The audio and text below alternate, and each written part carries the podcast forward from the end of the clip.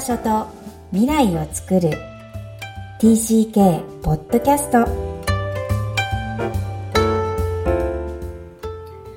皆さんこんにちは TCK ホームインタビューの時間です今日のお客様は臨床心理士の津田ゆりかさんです。改めまして、こんにちは。こんにちは。えー、実は私の友人で、はい、心理の、えっ、ー、と、同じクリニックで、はい、えー、紹介してた私が、あの、多文化の、えー、病院で働かせていただいているのもゆりかさんのおかげなんですが、はい、ぜひ、自己紹介からお願いします。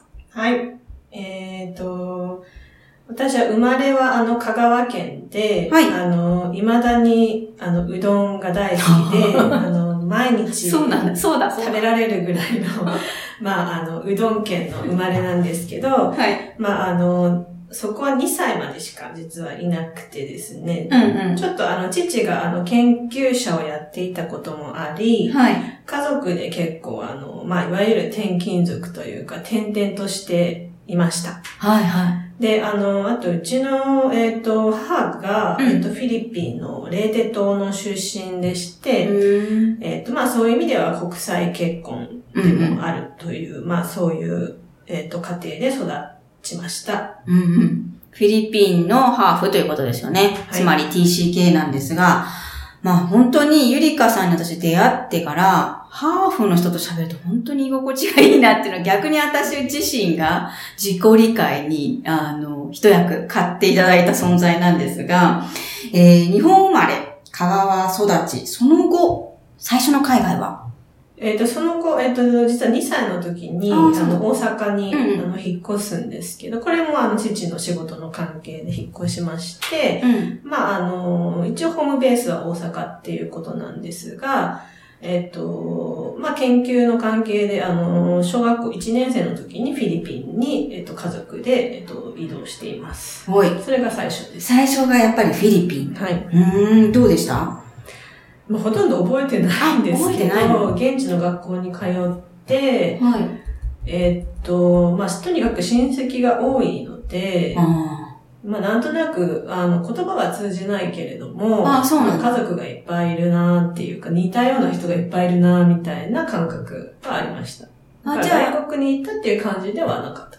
えじゃあ日本では、そのフィリピンの言葉はお母さんから習ってなかったってこと？えっと、多分、あの、子育ての言語は、たえっと、タガログ語っていうのがその、えっと、標準語なんですけど、はい、タガログ語だったとは思うんです。で、うん、両親も、あの、父がえっ、ー、と、フィリピンの研究をしているので、はい。タガログ語で会話してたと思うので、聞き取りはできるんですけど、はい。えっと、子供たちが大きくなるにつれて、日本語が優位になってきて、うん、母との会話は日本語になってきたっていう感じです。じゃあ、兄弟間ももちろん日本語。はい。うん。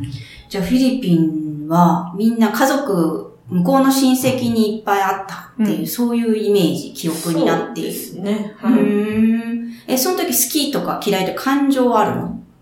あ、でも、なんか、うん、なんかリラックス、あの、写真とか見てると、すごいリラックスしていて、じゃあ、いい思い出なんだ？まあ、やっぱり自然も豊かというか、その、田舎の方に行けば自然も豊かだし、うんうん、食べ物も美味しいし、なんか人が常にいる状態。だからその、我々の家族だけじゃなくて、なんか賑やかワイワイみたいなのが、割と私は好きでしたね。なるほど。そうすると、一年だけなんだけど帰ってくるっていう、うん、日本に移動してくるんですよね。どうでした？えっ、と、その後、同じ実は、小学校、あの、数ヶ月だけ行ってたんですよ。うん。なるほど。大阪のミッション系の学校に通ってて、はいはい、なので同じ学校に戻って、えっと、クラスメイトも同じだったんですけど、なんかやっぱり違和感が途中からかん、あの、思春期に、の前ぐらいからこう生まれ始めて、あの、まあ、よくあるかもしれないんですけど、あの、ツレションってあるじゃないですか。はいはい、あれが全く理解ができなくて。あの、私は昔からできないけどね。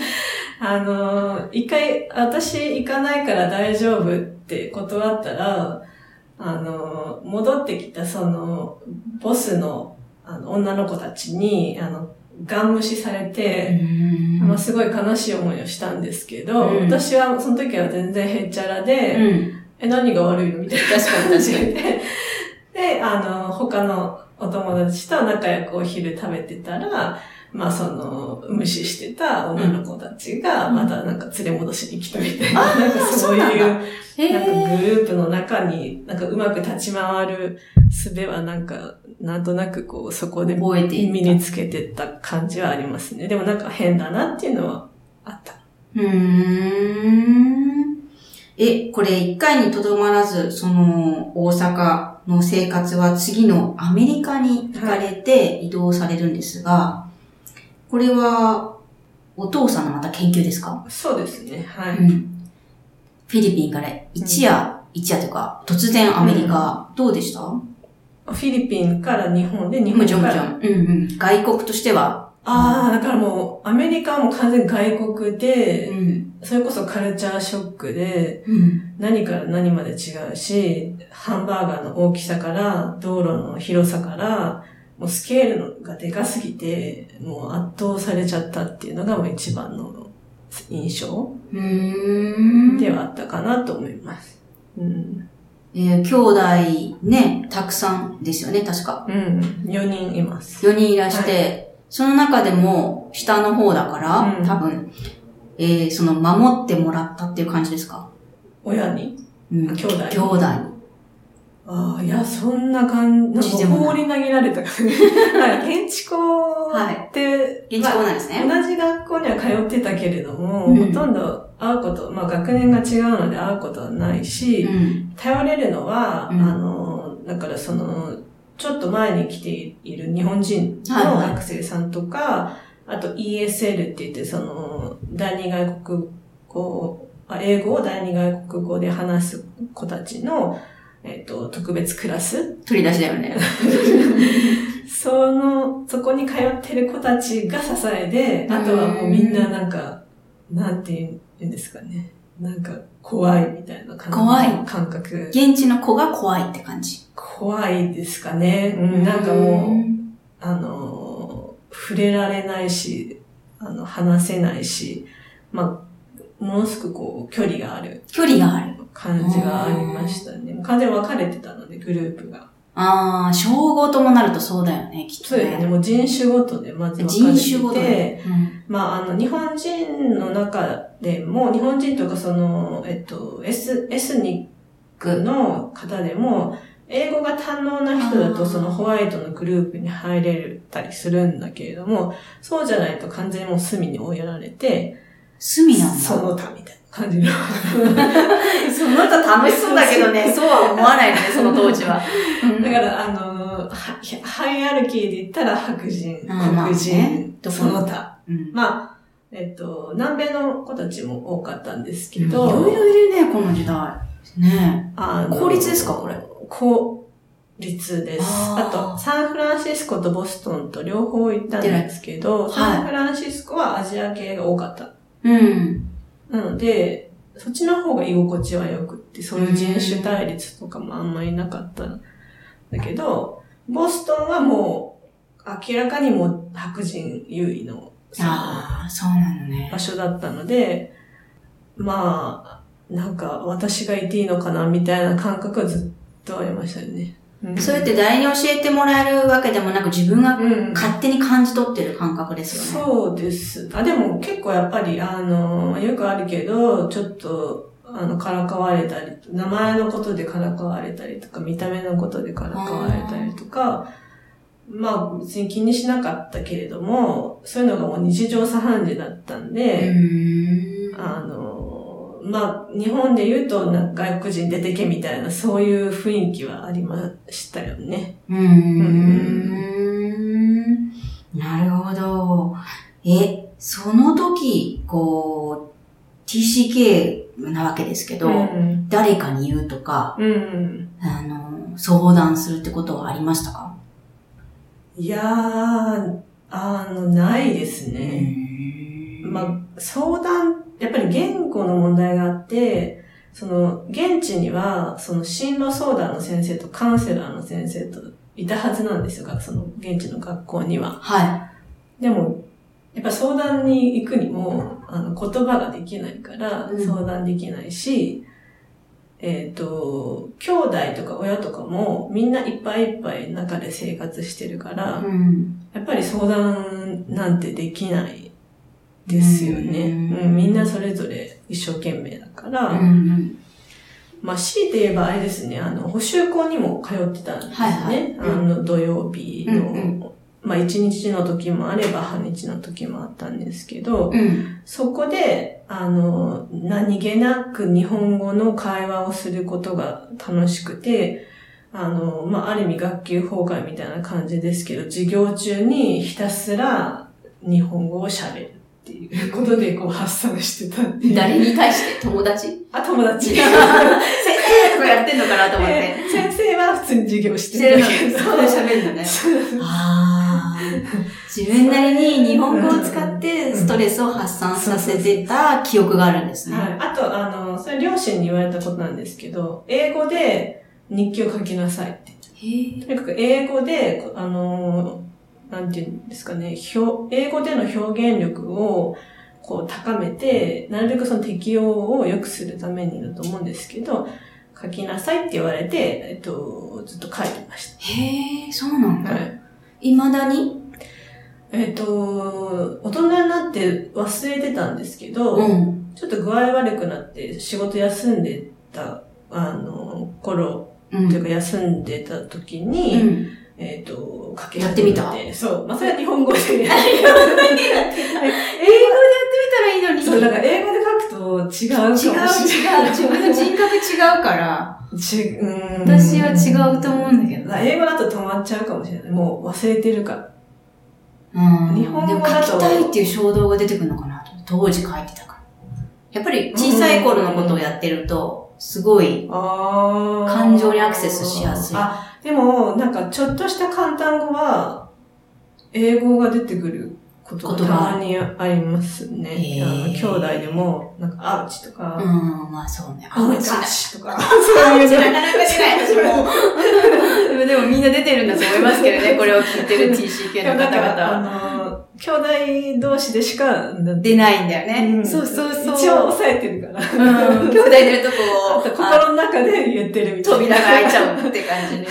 わかります、わかります。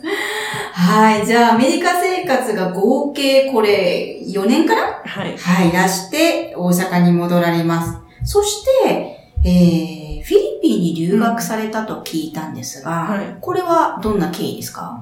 えっと、これは、まあ、あの、留学団体が、あの、奨学金を出してくれるっていうので、うん、はい、私はその気は一切なくて、あの、日本に留まって、あの、地に足つけたかったんですけど、父がものすごく、あの、行けと。い、行ってほしい、お願いしますって頭下げられて、本当に？で、私も、あの、しょうがなく受けたら受かっちゃった。まあ、受かりますよね。受かっちゃったんで、行ったっていうちょっと消極的な理由。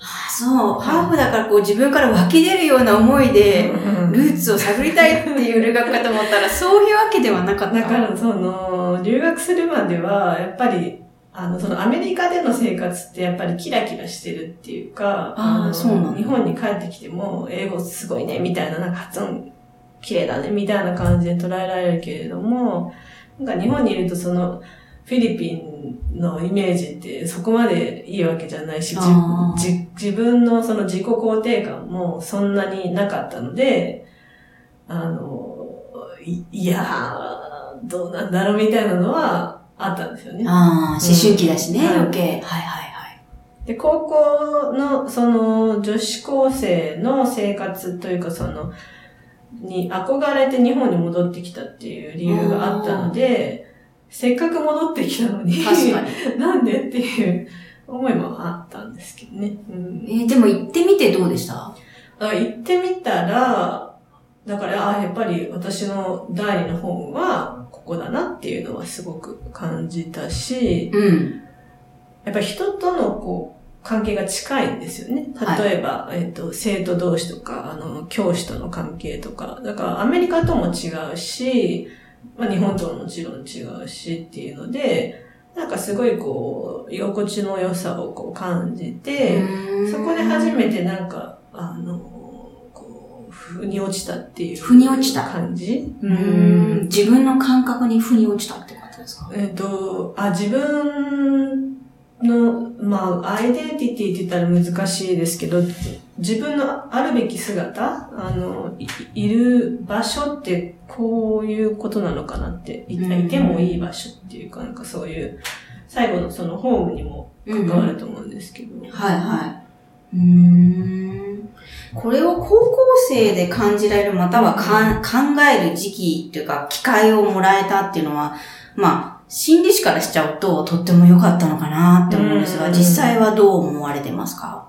そうですね。あ、もう本当に、かなり人生においては転換期だと思ってて、そこ行ってなければ、うんうん、多分私の中のフィリピンのその要素っていうのがかなり薄れてて、まあ、ほぼ日本で、まあちょっとアメリカで、うんうん、まあフィリピンはかすめてるぐらいの、わかりやすい。グラデーションみたいな、はいそんな感じだったのが、いい感じのこう、やっぱ三角のバランス。日本とフィリピンがベースにあって、なるほど。アメリカやっぱ大三国なんですから、あの、ホームにはなり得ないから、っていうその三角形ができて、バランスができたっていうのはあります。へえ、素敵な例えですね。皆さん三角形。はい。はい。それをこう、まあ自分の体験の中から生まれてる感じですが、実際こう TCK であるゆりかさんは、その自分の TCK について、もしくはその辛かったこととか、うん、忘れられないことなんかを強くお持ちだと聞いてます。うんうん、どんなことですか？そうですね。なんかやっぱりずっと、あの、普通になりたかったんですよね。普通になりたくて、あの、でもなれないっていうのを分かっていて、あとその、なりたくないみたいな。なりたくない。精神もあって、普通になりたくない。そうそうその揺らぎがずっとあったんですよね。なんか生まれた時からやっぱり多文化で、あの、やっぱ人と違うわけじゃないですか。うん。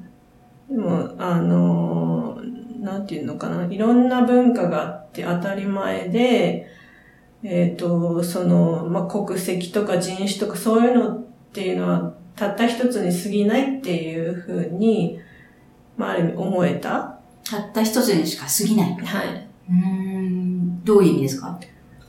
うん、だから今その、多文化に関わる、あの、人の、あの、相談とか、うんうん、あの、研究とかをしているところなんですけど、はい、うんと、例えば、えっ、ー、と、国籍とか人種とか、まあ、性別、性差とかも、あの、いろんな要素の一つでしかないから、えっ、ー、と、ある意味それってそのカテゴリーなわけで、はい、誰かに決められたものじゃないですか。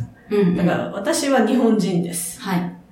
とか、私はフィリピン系日本人です。確かに。とか、私は日本とフィリピンのハーフですとか、いろんな呼び方あるけど、結局、それが重要ではないっていう。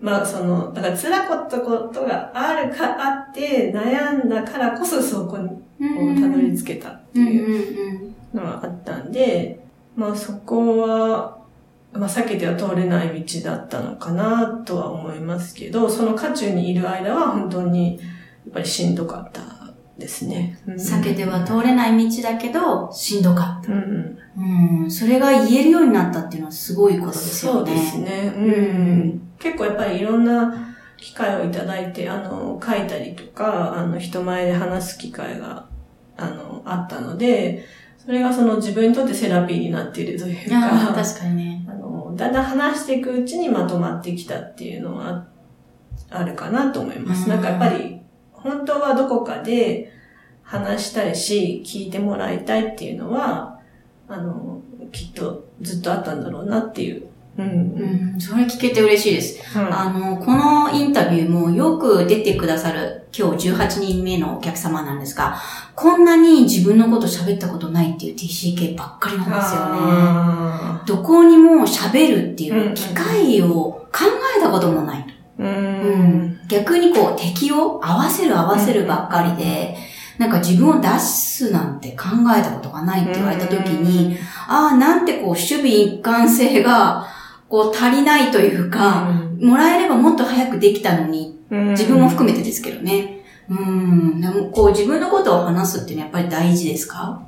大事だと思いますね。まあ、抵抗もあるし、あとその、まだ揺れてる時にいきなり話せっていうのも酷なんで、うん、やっぱりある程度年齢を重ねて、経験を重ねて、あの、今のタイミングだったらっていうので、別に、あの、公にしなくてもいいけども、はい、身近な人で、とかその、似たような経験がある人たちで話すっていうのは、すごく大事なプロセスかなと思います。うん。それが今のこの心理師の仕事にも通じていますか？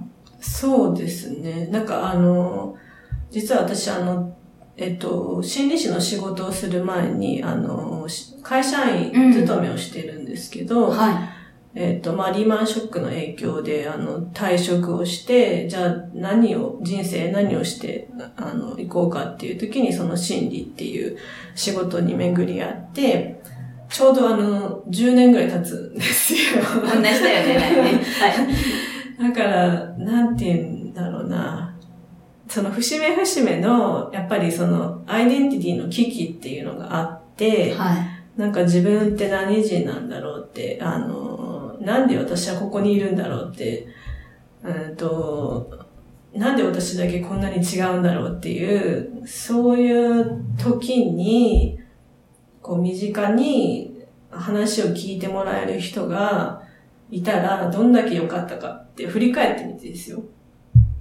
うん。その時わかんないんだよね。自分の危機もわかんないからね。まあそうです 振り返るとわかるんだけどね。で、あの、いろいろ本を読んでいく中で、あの、みな、美濃浦康子先生っていう、はい、あの、はいはいあの心理学の先生、異文化の心理学の先生がいらっしゃって、はい、ちょうどあの、12歳前後が、あの、文化のあの、感受性の過渡期だって、その文化を受け入れる、受け入れないの過渡期だっていうふうに、あの、論文で書いてるんですけど、私がちょうど、まあ、フィリピンは別として、アメリカに飛んだのがそのぐらいの時期だったので、やっぱりその他の兄弟たちと比べて、あの、適応が悪かったんですよね。っていうかもう私はもう絶対にここにはいたくないし、あの、一刻でも早く日本に帰りたいと思ってた。うん。だからやっぱり、そういうのってこう理論的に説明されると、あなるほどなって思うっていうか。納得できるね、うん。まだ揺れてて固まってない状況の時に行ったから、余計に混乱したんだっていうのが分かって。説明がつくからね。そう。はいはい、すごい、あ、なんか心理学って面白いなって思いましたよね。うん。なるほど。こんないろんな編成があって、また兄弟とも違うっていうのをこう内省っていうかね、俯瞰しながら見ながら、うん、話すことの大切さ、はい、おお話しいただいたんですが、ぜひ、ゆりかさんにも最後の質問をさせてください。Where is your home? えっと、ホーム、大切な人がいて、うん、えー、自分にとって居心地がいいと思える、そういう場所だったり、まあ、心のありよう。場所や心のありようですね。はい、はい、ありがとうございます。これは居場所。特にね、あの、私も心理師なので、二人で話し合った居場所っていうのはどうやって英語で言うんだろうねとか、居場所っていう定義についてすごく二人とも関心があるんですけど、やっぱり居場所ですね。うん、そうですね。うん。ぜひ TCK の皆さん、お聞きのリスナーの皆さんにもメッセージをお願いします。そうですね。まあ、あの、どのぐらいの年齢の方がお聞きになっているのかとか、どの立場の方がお聞きになっているのか、まあ様々だと思うんですけれども、はい、まああの、他のえっ、と、インタビュアーの方もおっしゃってたみたいに、実はその帰国生、あるいは TCK、まあ、多文化、ルーツ、なんでもいいんですけど、うん、そういう人たちって、やっぱりいい面ばかりこう捉えられてきて、えっ、と、なかなかその心の奥底のこう、しんどい部分だったり、辛い部分、うん、あの、支えが必要な部分ってこう、フォーカスが置かれてこなかったので、はい、えっ、と、そこのところは、まあ、我々がね、あの、プロとしてもうちょっとこう、形を作っていく必要もあるし、まあ、当事者の方々も、そこに目を向けていただいて、えっ、と、なんかちょっと、学校に行きたくなさそうだな、みたいなこととか、しんどそうだな、みたいなことがあったら、ちょっとこう、本当1分、2分でもいいから あの、話を聞いてもらえたら、あの、いいかなと思っています。ありがとうございます。そういう時はどういうふうにきっかけを作る、どんな言葉がけがいいんですかね？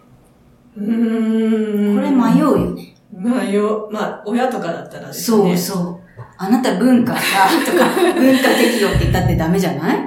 だから、シンプルに最近どう？って、うん、それか、まあ、その、思春期の男の子とかって、はい、シャイじゃないですか。だから、何かやりながらがいいですね。キャッチボールしながらとか、料理ね、女の子だったら。料理入りながら、あ、料理作りながら。うんうんうん、そうすると、なんか、あの、今何勉強してんの？みたいなね、ところとかから、ちょっと話題を広げてもらって、うん。まあ話すときは話すし、話さないときは話さないかもしれないけど、うん。意外と先生たちは見てると思いますね。うん。うん親もね、ぜひ親に話したい気持ちって本当は心奥底にみんな持ってると思うので、うん、機会を作って TCK の心の内をぜひ広げるか開くか、ぜひ、あの、声をかけてください。はい。はい。今日は素敵なお話をありがとうございました。臨床心理士の津田ゆりかさんでした。ありがとうございました。ありがとうございました。はい。いかがだったでしょうか、えー、久しぶりに対面でインタビューをいたしました。やっぱりリアルが好きな自分だなって思って、えー、ゆりかさんのさらに深いえー、部分をですね、えー、感じれたなと思っています。皆さんはいかがですか？この番組ではお悩みや質問を受け付けています。また、TCK をさらに知りたい方のために TCK オンライン基礎講座も開催しています。詳細は育ちネッタ多文化で検索してホームページからアクセスください。